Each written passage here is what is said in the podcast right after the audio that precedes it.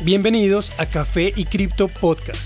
Actualizaciones periódicas del mundo de las criptomonedas en 5 minutos. Buen día y bienvenidos a Café y Cripto Podcast. Soy Elizabeth y esta es la actualización de noticias para hoy, lunes 25 de abril. En cuanto a precios, tras una rápida subida que llevó a Bitcoin a 43 mil dólares brevemente, se continúa el impulso bajista que existe hace casi 20 días. Su precio actual es de 39 mil dólares, así que es muy posible una nueva prueba al nivel de 37 mil 500. Ethereum cae hasta 2.870 tras perder el soporte a 3.000 dólares. Su próxima resistencia es aproximadamente a 2.730 dólares. Por su parte, BNB también pierde un soporte crítico, pues su precio bajó por debajo de 400 dólares y actualmente asciende a 390. Si falla en conservar este nivel, caería posiblemente a 360. XRP acumula una caída de 13% en la última semana. Su precio actual es de 0.69 dólares. ADA llega a 0.86 dólares durante la caída actual. Su próximo soporte es a 0.78. Con excepción de Avalanche, las demás criptomonedas del top 10 conservan valores relativamente estables para los días recientes.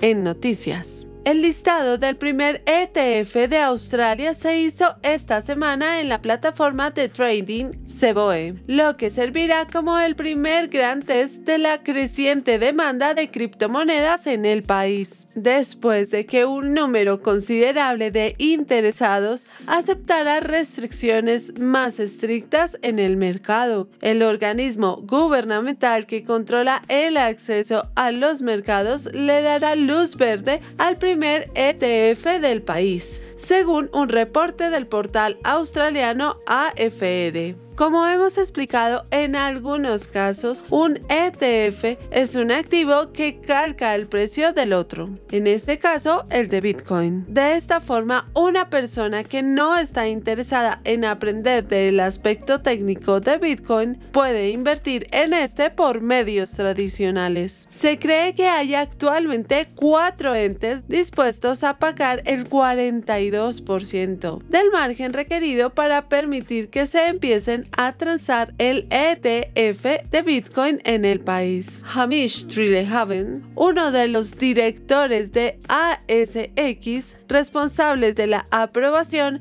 envió un aviso a los participantes del mercado hace pocos días, informándoles que las aprobaciones regulatorias se habían completado. Esto le da a los participantes del mercado siete días para que se preparen para el lanzamiento de este nuevo producto. Han pasado dos años desde que la Comisión de Valores e Inversiones australiana le escribiera a un promotor de Bitcoin, dejando claro que no eran permitidos este tipo de productos en el país.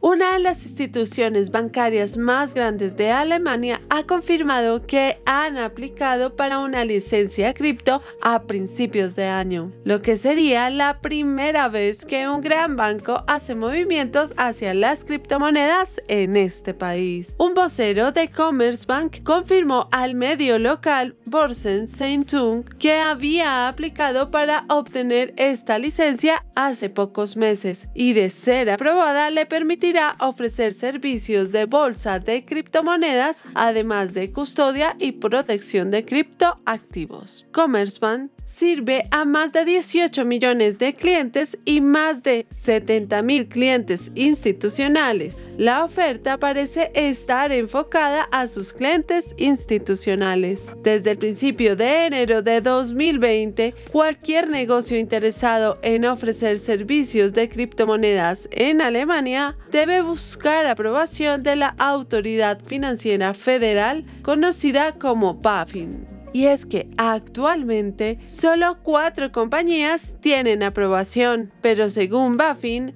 hay actualmente 25 aplicaciones de firmas que quieren operar criptonegocios. Commerzbank ha estado involucrado en proyectos de blockchain desde 2018, llegando a entablar una sociedad para desarrollar tiendas virtuales de activos como arte y bienes raíces basados en el blockchain. Los inversores alemanes están interesados en adoptar cripto. Un reporte de marzo por parte de la bolsa cripto KuCoin reveló que el 44% de sus ciudadanos están motivados a invertir en la tecnología.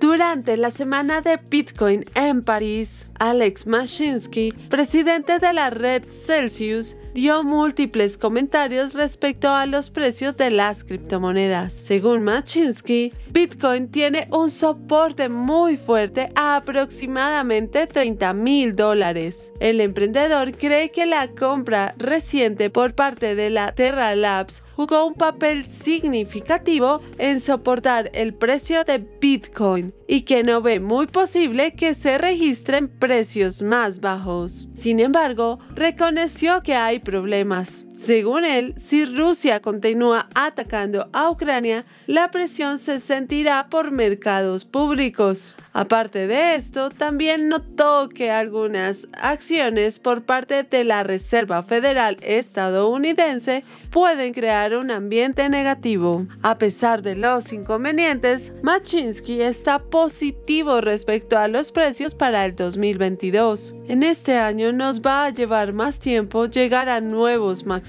pero sigo creyendo que superaremos de nuevo a los 60.000 en Bitcoin y los 4.500 en Ethereum. Finalmente, reconoció que podría ser necesario tener soluciones en el espacio cripto que no sean 100% descentralizadas, que es posible tener soluciones parcialmente centralizadas, algo que su red Celsius busca hacer todos los días.